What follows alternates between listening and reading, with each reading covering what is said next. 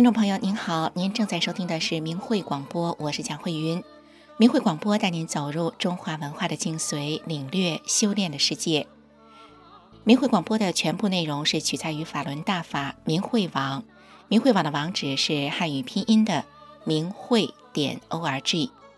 明慧广播的首播时间是每周五晚上九点到十点，重播时间是周六的下午一点到两点。听众朋友，我们都知道啊。中文在世界上来说呢是很特别的文字。相传仓颉造字之后，天雨粟，鬼夜哭，意思是说呢，仓颉造字之后呢，天上降下了粮食给人们，而作乱人类的鬼怪也因为文字的出现而哭泣。可以说，中文在中华大地出现是一件惊天地、泣鬼神的大事。法轮功创始人李洪志先生是这样说的。由于汉字是特殊的文字，它和天上的字很近似，汉语和天上的语言也很近似，因为它是神直接给人创造的文化，而且在中国奠定的是半神文化，那么字的形和音都与宇宙有着连带关系，这和西方的文字和其他民族的文字有很大的区别，因为其他民族的文字。从某种意义上讲啊，其实是神给人创造的一种符号。经由这段李老师所讲的法理，我们更加明白了，果然呢，中文的来历不凡，跟西方的文字是不一样的。中文跟天上的文字很近似，是神传文化里一件重要的大事。接下来的节目就是一个盛赞中文的音乐节目，我们一起来收听天音净乐的。仓颉造字，光明大显。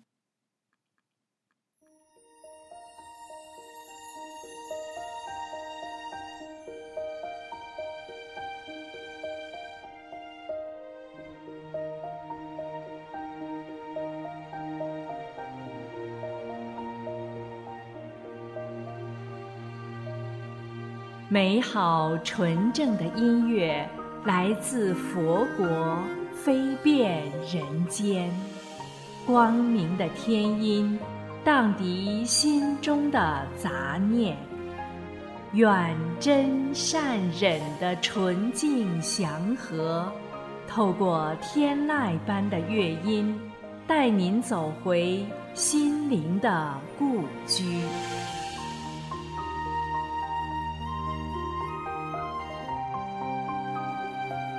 亲爱的听众朋友，您好，欢迎您收听明慧广播电台的天音静月。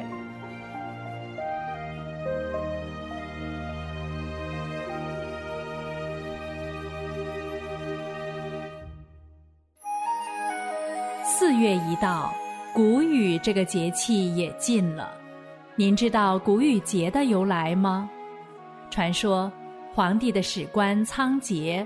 为了揣摩文字，废寝忘食，他的诚意感动了上天，天神就派凤凰衔来了一本神书送给仓颉。仓颉仔细地观察天上的日月星辰，又从山川的脉络、地上的草木、人们用的器物，甚至动物的足迹里描摹。这样经过了好几年。仓颉终于理解了神书深奥的内涵，造成了文字。这一天，下了一场大雨，从天而降的不是雨水，竟然是一颗颗丰硕的小米呢。节目一开始，为您播放由千瑞作词、关悦作曲、如初配器、德音演唱的歌曲。汉字。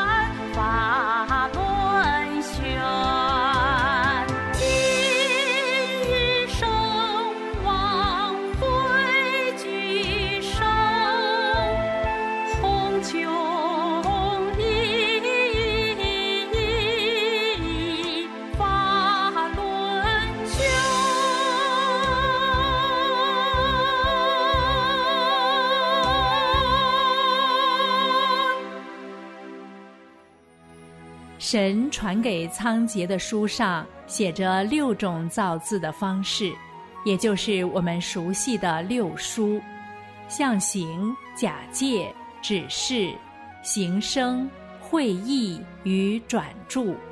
皇帝高兴地对仓颉说：“你将这六书详加解释，再交给全天下的人吧。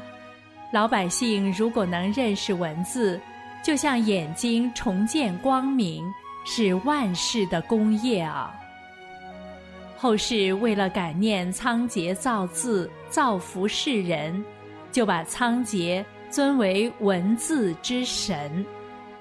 接下来。让我们一起欣赏由幻归作曲的乐曲《传颂福音》。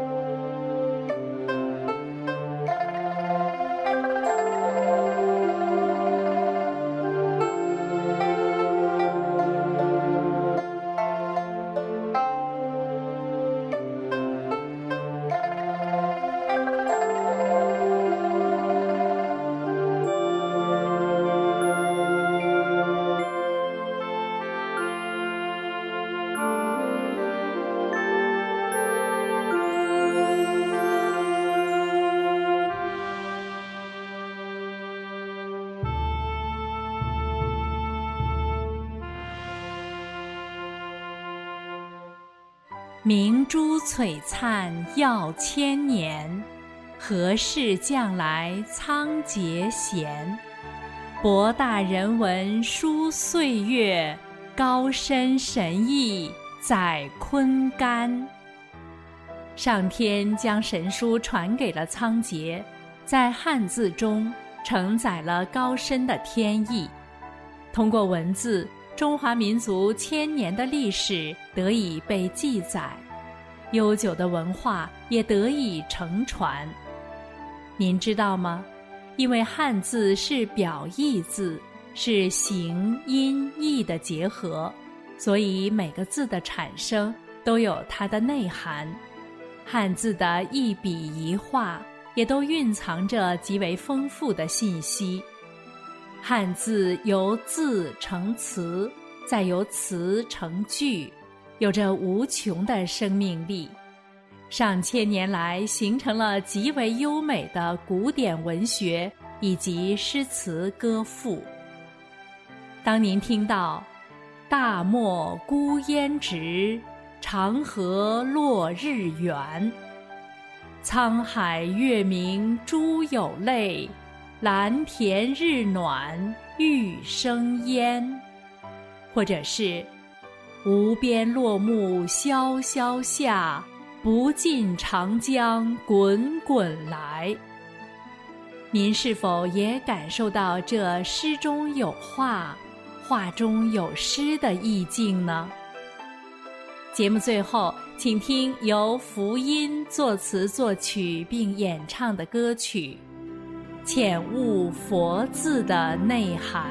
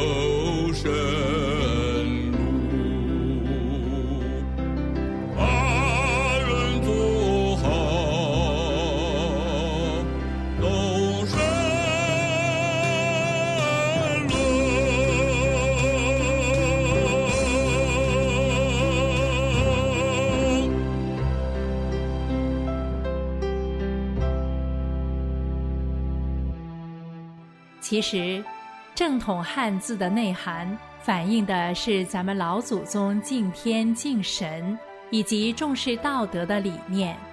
刚刚这首歌曲对佛陀的“佛”字，则有这样的理解：人字旁边两条路，弯弯曲曲是人步，中间大道直精进。智者悟者走神路，弯弯曲曲是人路，左右摇摆名利逐，不逐名利逐向善，把人做好走神路。人生百年，该怎么走人生的路？如何提高生命的境界？或许。答案早已深藏在神传给仓颉的汉字之中了，您说是吗？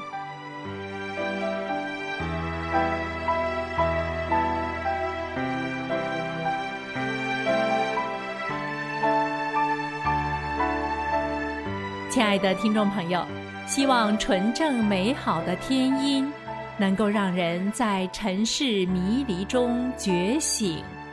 摆脱名利争斗、迷茫之苦，找回远古的属于您的记忆，返本归真。今天的天音静月节目就为您播送到这里，感谢您的收听。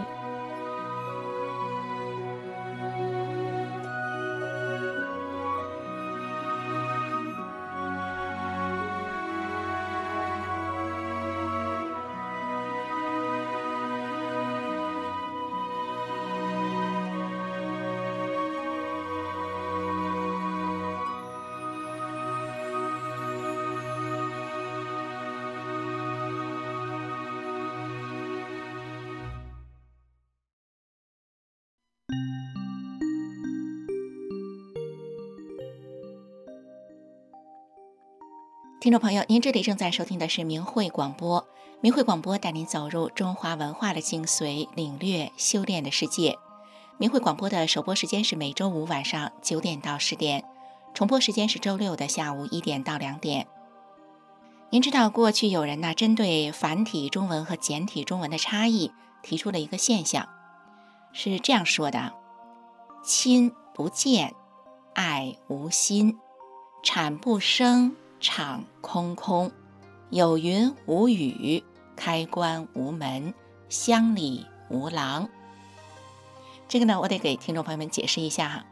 这个繁体的“亲”就是亲人的“亲”呐，那它的右手边呢是一个“见”字啊，但是简体呢，右手边的“见”字就没有了，它只是左手边的这个“亲”。所以说呢，这个“亲”不见，就是这个“见”没有了。那爱无心呢？就是爱呢，就是爱人的爱呢。这个繁体字的爱呢，它中间是有一个心字的。那简体字呢，把这个心也拿走了。产不生，产呢就是生产的产。繁体字的产，在这个下面是有一个生的，生是没有了。厂空空，厂呢就是工厂的厂哈。那简体字呢，也就是一横一撇，那里面呢也是没有了，空空如也。有云无雨，这个繁体字的“云”上面是有一个“雨”字的，那下面呢是一个“云”，那这个简体字呢上面的“雨”就没有了。开关无门，开关呢也是这个简体字，只是有里面的这一部分，外面的这个“门”字就没有了。乡里无郎，乡呢繁体字右手边是有一个“郎”。简体字呢，它只是保留了左手边，所以说乡里无郎，就是这个相亲的乡哈，没有这个郎了，少年郎的这个郎。那的确呢，中文里头啊，每个字都是有深意的。比如说呢，呃，再举一个例子，这个国王的王字，王呢是由一二三的这个三中间多了一个竖，把这个三呢贯通起来，连接起来了，就成了王这个字。在中文里啊，三有一个意思呢，就是代表着天地人三才。汉朝的董仲舒这样说过：“能贯通天地人三才的，才是王。”所以，中文的“王”跟我们现在认识的“呃两军交战，胜者为王”这样的认识呢，是很不一样的。你说是不是？这个中文很有意思呢？因为啊，前面说了，中华文化是神传文化，所以在中华文化里就蕴含了很丰富的神要告诉人的东西在里面，是很值得我们去多加理解的。那么，既然中华文化是神传文化，当然就不只是文字有深刻的内涵而已了。接下来是明慧广播电台的神传文化节目，探讨的是音乐的内涵，德音之谓乐。让我们一起来收听。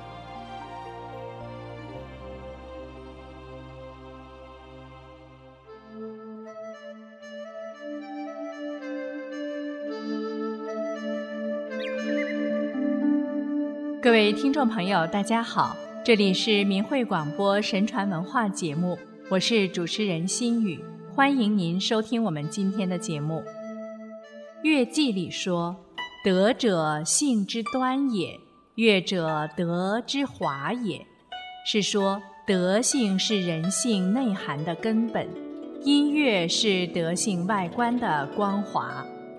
乐具备修身养性、教化天下、通神明之德和天地之和等意义。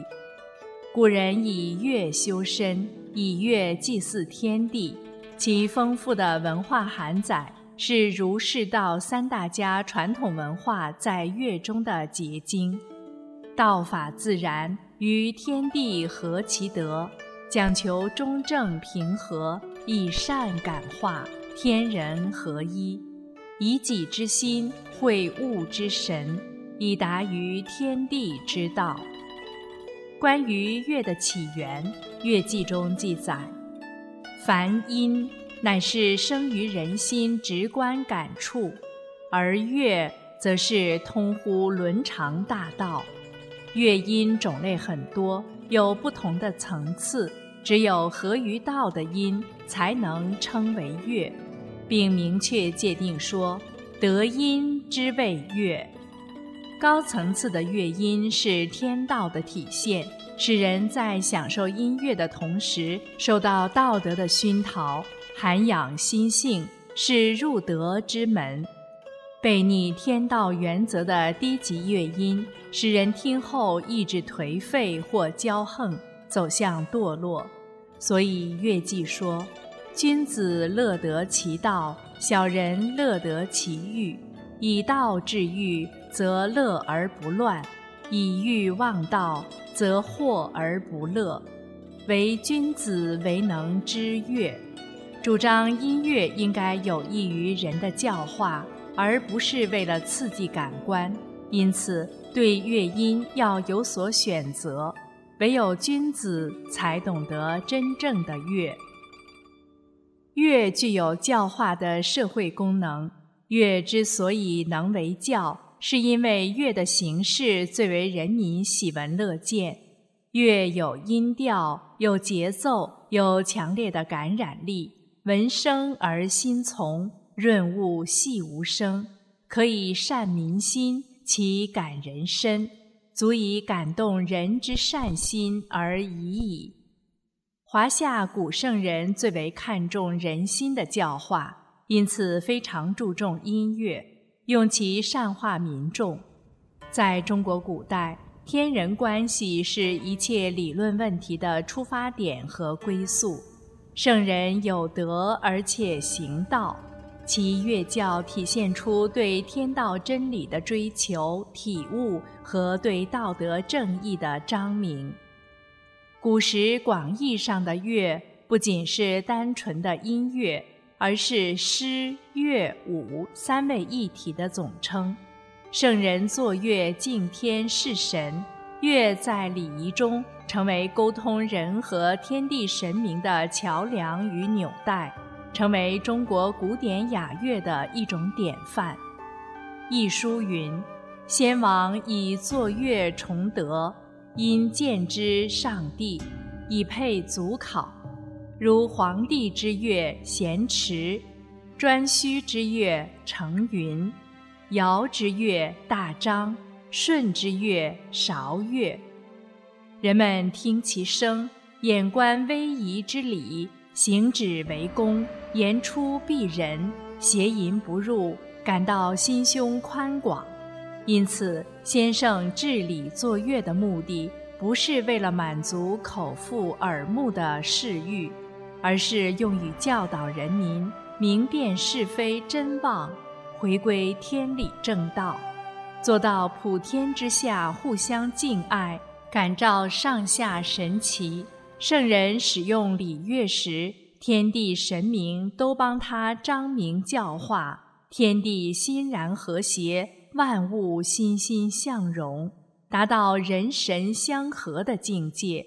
这也是乐的主旨精神之所在。因此说，乐的道理太深奥了。孔子尤其看重音乐实施的道德含义。认为音乐的思想性和艺术性是善和美。孔子观看韶乐时，称赞尽美矣，又尽善也，以至于使他三月不知肉味。此后，尽善尽美不仅成为一句成语，它更成为美学史上关于评论艺术作品内容与形式完美统一的标准。凡合乎仁德者为善，表现平和中庸者为美。圣贤之道及其圣人境界、伦理道德，蕴含在美的旋律中，使道德渗透进音乐。美与善在这里已经以一种更高的层次合一了。善的内核与美的形式已经无需区分了。孔子整理了《诗经》，并将其制为情歌，三百五篇，孔子皆弦歌之，以求和韶、武、雅、颂之音。子夏谈雅乐与逆音的区别。魏文侯问子夏说：“古乐与今乐有什么不同？”子夏回答：“古乐是黄帝尧舜以来圣贤相传的雅乐，节奏平和而庄重，富有寓意，乐声协和，气势宽广，弦袍声黄，一应管弦乐器都听府鼓节制，以擂鼓开始，以鸣金铙结束，舞姿迅捷，且又雅而不俗。”《诗经》中说：“肃静宁定的德音啊，其德行能光照四方，能慈和服众，能择善而从。”所谓的金乐，有些只能称之为逆音，表演时行舞杂乱，尖声烂腻，表现出满足种种物欲的狂热，毫无思想内涵可言，完全背逆于德。不能称为乐。诗况制止逆音。春秋时，晋国的诗况被后人称为乐圣。一次，卫灵公访晋，令诗娟演奏乐曲。刚开始演奏，诗况就急忙制止说：“快停住！这是轻商，商纣的朝歌北壁之烂曲，是不祥之音。音乐是来传播德性的。”有害德行的逆音，千万谈不得呀！晋平公于是向师旷说：“那你演奏一个吉祥的曲子。”师旷于是演奏了《清筝》，但见祥云飘渺，瑞霭纷纷，有数只玄鹤飞来展翅起舞。此后，人们常用“玄鹤降云”来形容音乐的美妙动听。石况还创作了《阳春》《白雪》等清逸迥然、曲高和寡的雅乐，表达君子高洁的志向。文乐之德，文乐之风。春秋时，吴国季札来鲁国观赏周朝的礼乐，演出时他并不知道每组诗章的题目，但他却能心领神会。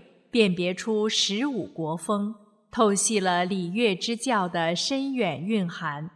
如演奏齐风时，季札说：“真美呀，好洪亮啊！这是东海表率，大概是姜太公吧？他的国家前途不可限量啊！”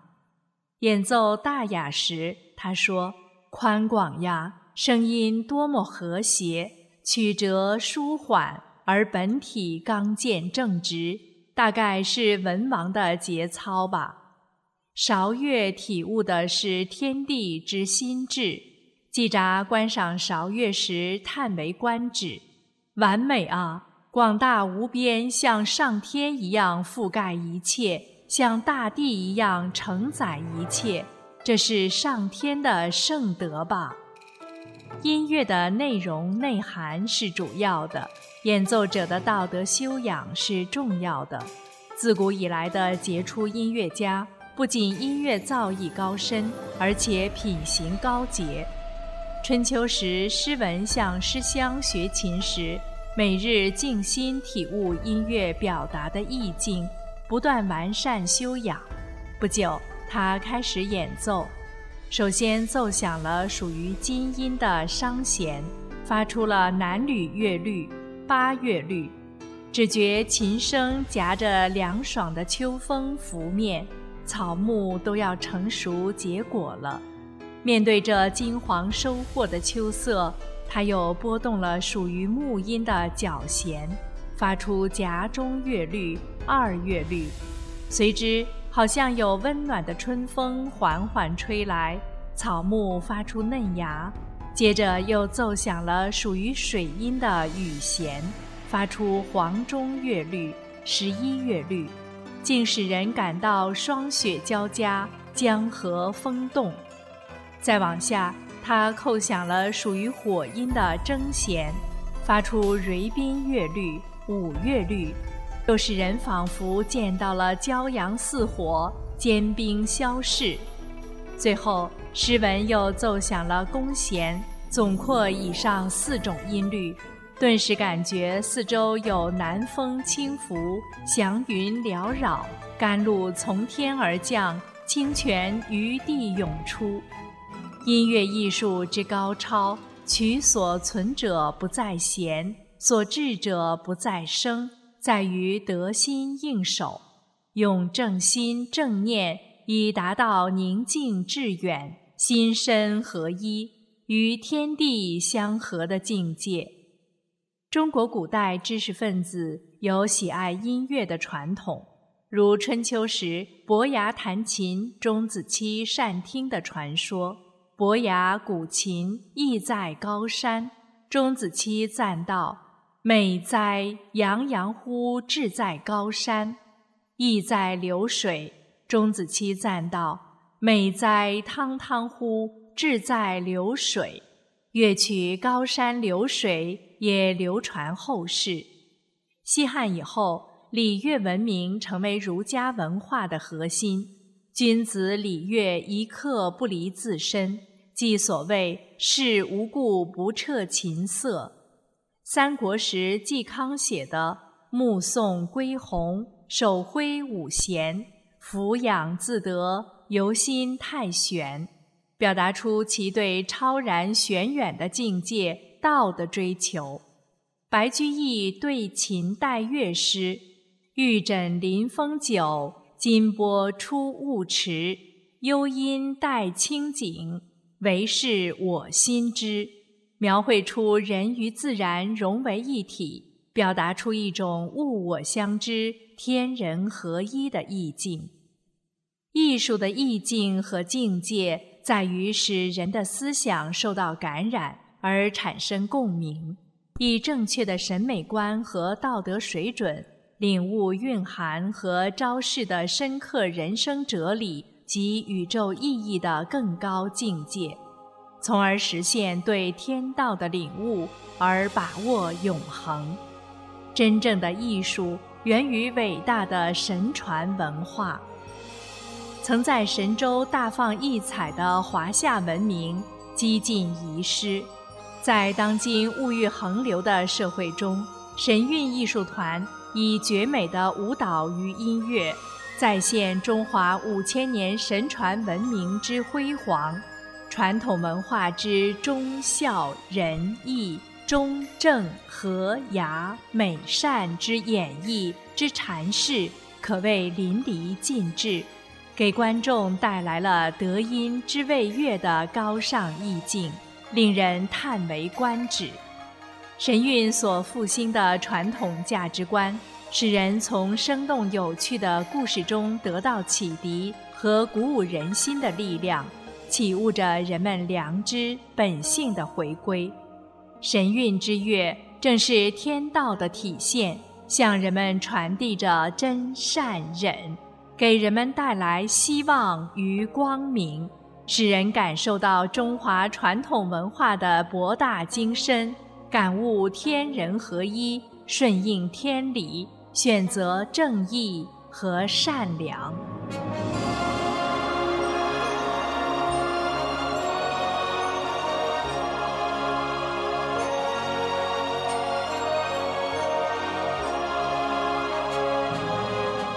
好了，听众朋友，今天的神传文化节目到这里就结束了，心语感谢您的收听，下期节目我们再见。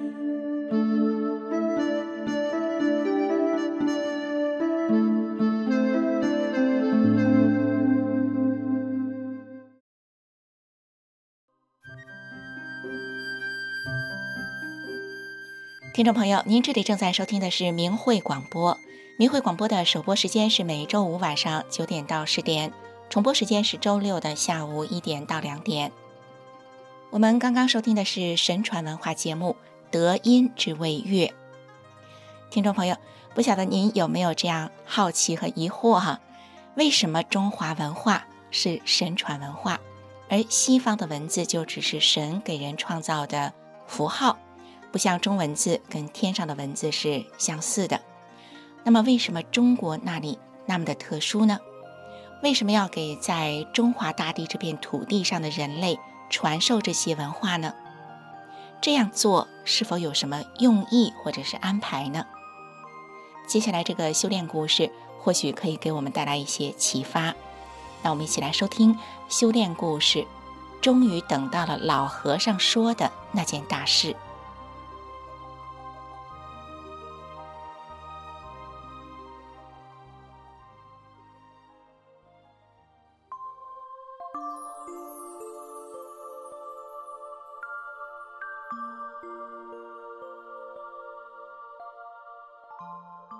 身心净化，道德升华。这里是明慧广播电台的修炼故事节目。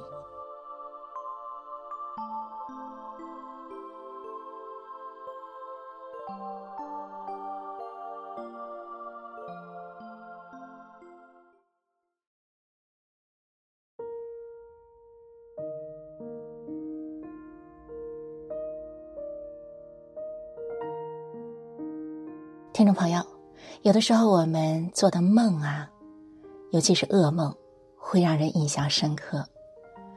可能会隔几天，甚至于隔了好多年，哎，有那么一个梦，让你一直记着。你可能猜不透梦里到底是什么意思，可是梦中的情景、梦中的心情，一直留在脑海里。今天我们故事的主角美心。他就是在童年的时候反反复复的做一个噩梦，梦中他梦见自己从很高很高的地方掉下来，梦中的他意识非常的清楚，他知道他要再掉下去就回不去了。这个梦让他半夜惊醒，醒了后他还在害怕。那么这个梦和今天的故事有什么关系呢？我们一起来听听美心的讲述。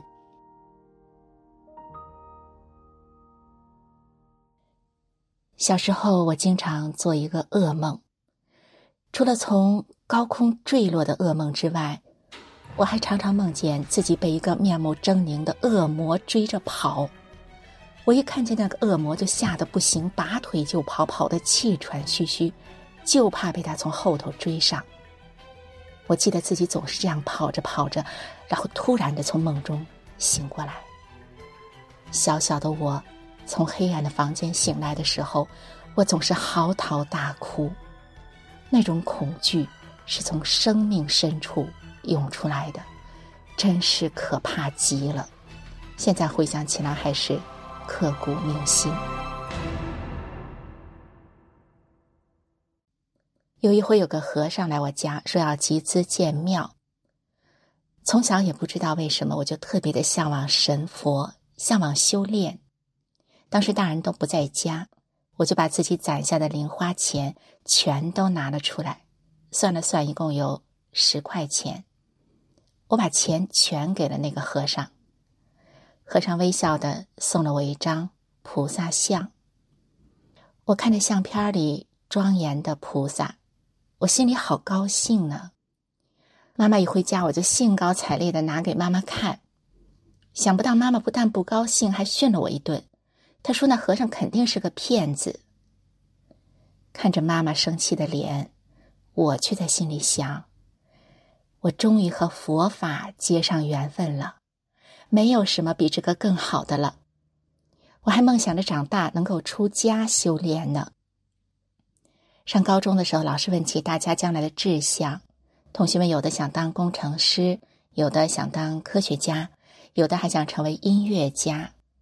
轮到我了。当大伙儿看着年纪最小的我，我想也没想，我就说：“我只想当一个正直的人。”一九九一年的时候，我十五岁，高考发榜了。人们都说我是城里的高考状元，是个神童。很多人都想能够念个赚钱的专业，将来找个好工作。我却不顾家人的反对，选了哲学系。因为我觉得我有好多不懂的，比如说人为什么活着，人往哪里去，人应该怎样的活着。我希望我上了大学多读书，能够解开这些人生的谜。一九九二年的夏天。我没来由的升起一个念头，我觉得我一定得找到一位气功师才行。虽然我不知道他是谁，但是我一定得找到他。当时中国正处于气功热的高潮啊，全国各地有各种各样的门派的气功，我就翻广告，看哪有人办班，我就去哪儿，坐车走多远我也不嫌累。可是奇怪的是，我竟然连一个气功师也找不到。找不到气功师，怎么办呢？我想起我从小就向往清静的修炼场所，我决定到寺院去看一看。趁着大学放假，我就到了河北石家庄附近的一座古寺。这座寺庙已经有一千多年的历史了。妙的是呢，这座寺庙没有山门，门口坐着弥勒佛。我心里正纳闷呢，就听到一旁有个导游正滔滔不绝地说：“那个庙门呐，被济公搬到开封去了。开封有个庙，进了门没有佛，这个庙却是有佛没有门。”我心想：“哦，原来如此啊！”当时正殿有很多的游客，比较嘈杂，我就避开人群，走到一个。人比较少的偏殿去。走进这座偏殿前，我看见门前的牌子上写着“法轮常转，自动不息”。偏殿里也有个导游，正带着一些游客在导览。我就听那导游说了：“这是金代的一位高僧留下来的。”他叫庙里的和尚二十四小时轮流推动一个木头做的法轮，一刻不停的旋转。那位高僧告诉他的弟子说：“如果有一天这个法轮停了，世间就会有大事发生。”导游接着说：“上千年来啊，庙里的和尚一直都按着高僧的要求，日夜不停的轮流推转着法轮。”无论战争啦、改朝换代啦，都没有停止过。后来文革发生了，和尚都被赶回家，这木轮子就停了。导游说完，还自己下了个结论说：“看来老和尚说的那件世间大事是指文革呢。”我站在一旁，听着导游讲，心里却想。那件大事会是文革吗？这么一座庄严的寺院，这么多和尚，上千年来认认真真的在做的事，必然有更深远的意义吧？或许是比文革大得多的事呢？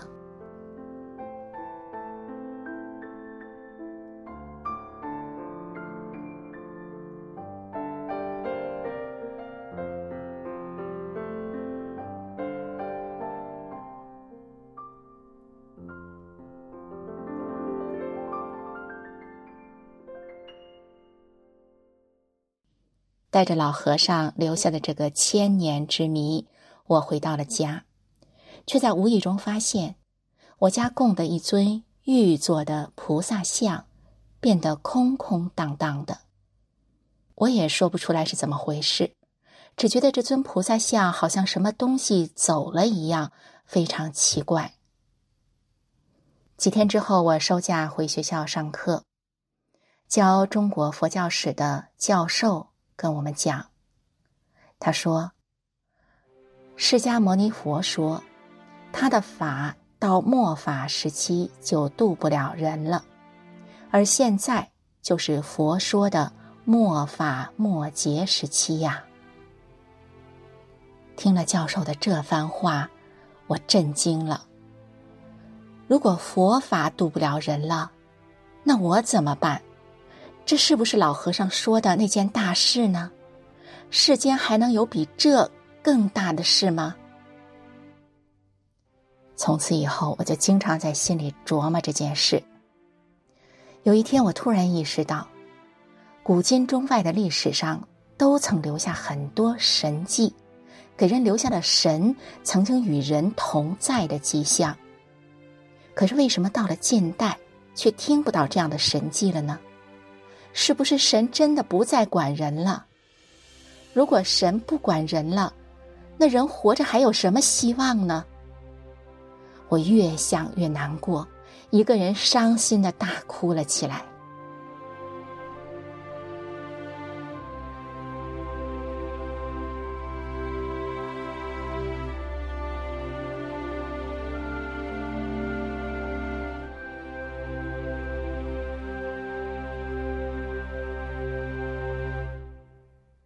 后来也是在中国佛教史这堂课上，我了解到释迦牟尼佛还讲过，在他的法不行了的时候，天体中会有更大的佛转更大的法轮。听了这番话，又多少给了我一丝希望。我又开始利用课余的时间四处寻找了。我总得明白自己为何而活啊！我研究了许多宗教，也求问过不少名师，结果还是一无所获，弄得我身心俱疲。然而这段时间的上下求索，让我好像隐约的知道了，未来将有一种新的宗教流传，传法的人会穿着普通人的衣服，讲着老百姓都能听懂的话。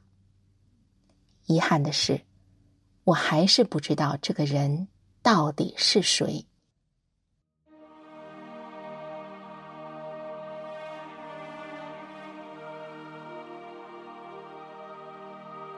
一九九六年二月的一天，我早上起来，到未名湖边跑步。湖边已经有三个人在那儿了，有一个人正在打坐，另一个人在练盘腿，还有一个人捧着一本书，正专注的读出声音来。我经过他们身边，马上就被那人读书的内容给吸引住了。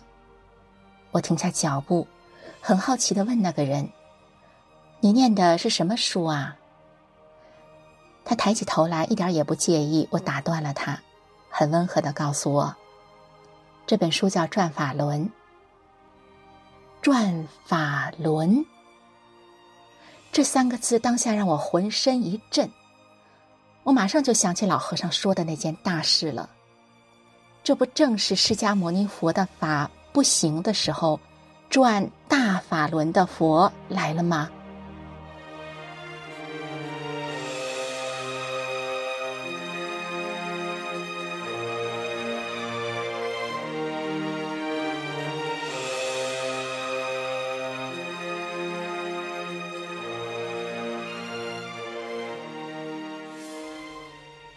三人告诉我说，他们是法轮大法的学员。如果我感兴趣，每个周末都欢迎去看大法师傅的讲法录像。他们每周都公开播两讲。我觉得那样进度太慢了，我就迫不及待的自己请了这本大法书回去读。夜里，宿舍房间的灯都熄了，我就一个人坐在走廊上，就着昏暗的灯光，认真的读起了这本。转法轮。当我读到第八讲“谁练功谁得功”这一节的时候，我忽然恍然大悟：过去所有修炼都是修复原身的。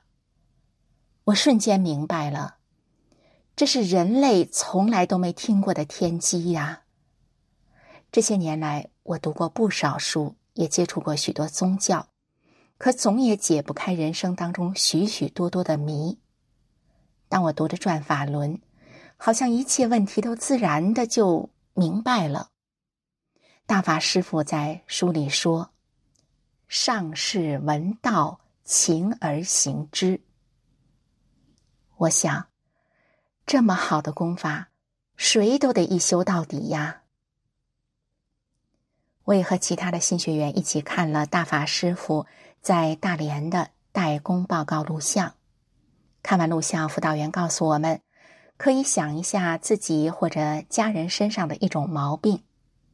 我就想起家里的一位长辈，他常年被牛皮癣折磨，过得很辛苦。我就在心里默默的想着他这个病。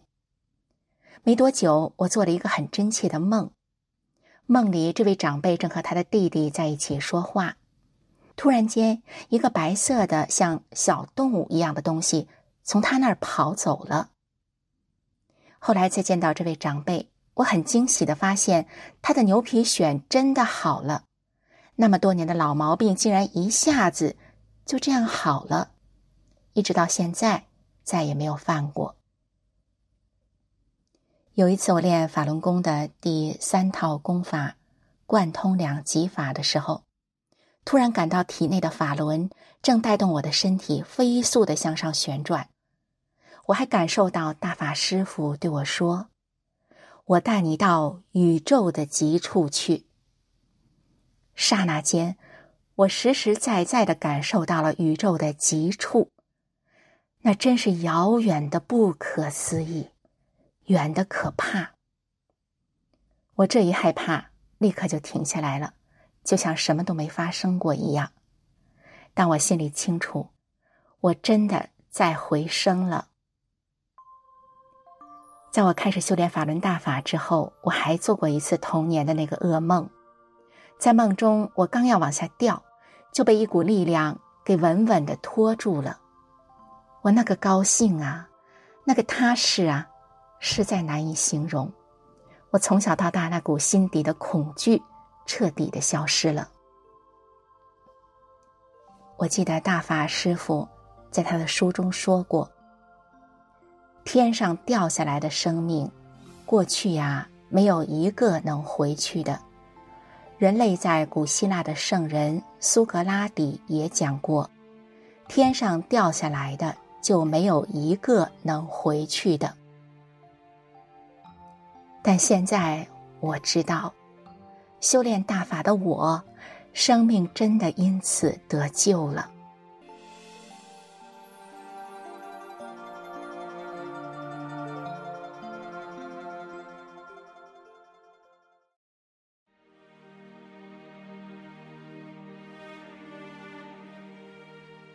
听众朋友，听完了美心讲述的故事，金代高僧所说的这个世间大事，您觉得会是什么呢？一些流传的故事说过啊，天上的神仙因故而被打入凡间，那么从很高很高的地方掉下来，这样的噩梦，会不会就是从天上掉下来时的生命的记忆呢？如果我们是从天上掉落到人间的，那么我们又该如何才能返回天上呢？关于这些问题，希望今天这个故事对我们都能够有所启发。对了，还记得今天的主角美心，她刚上大学那会儿，突然想找气功师，可是却四处找不到吗？就是在那一年，一九九二年。李洪志先生以气功的形式，在中国各地开始办班，面向社会传出了法轮大法。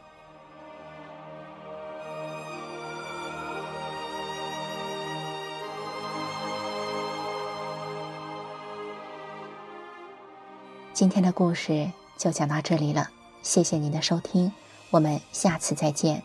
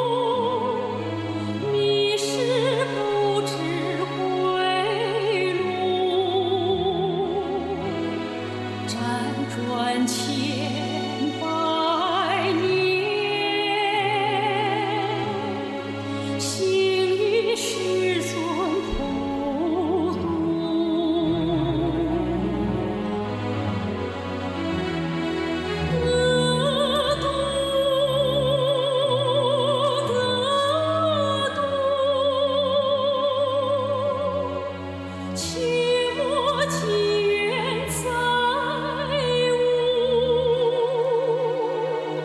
得度得度。切莫情缘在无，听众朋友，您这里正在收听的是明慧广播。今天一个小时的节目就到此结束了，我们下周同一时间空中再会。